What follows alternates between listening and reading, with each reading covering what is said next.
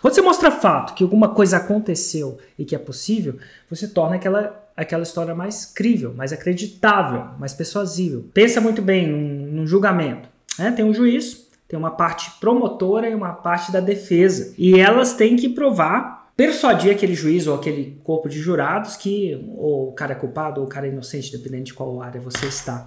Como é que isso é feito? Apresentando fatos, apresentando evidência. Quanto mais fatos, quanto mais evidências, você, você tem mais chance de transparecer que aquela sua história, que aquela sua tese é verdade. Elas têm intensidade, assim como todos os gatilhos mentais que a gente apresenta aqui. E o que eu quero dizer é o seguinte: não existe uma prova que seja irrefutável bastante. Sempre existe intensidade. Existem provas muito intensas e provas menos intensas. A primeira parte de você ter uma boa prova é ter uma, uma definição clara de Roma, de onde você quer chegar. Ao definir uma Roma específica, isso é, no meu caso, 6 em 7, é super específico, o cara fez ou não fez. Então, o fato de eu ter definido isso faz com que quando os meus alunos mandem e falem, cheguei ao 6 em 7, eles podem adicionar próprias provas naquela prova que ele está dando, no testemunho dele. Cheguei ao 6 em 7, esse é o print do Hotmart e muitos fazem, eu colo muitos prints, e é uma prova. Quer dizer que é uma prova irrefutável? Não, alguém pode pensar que eu estou fazendo Photoshop.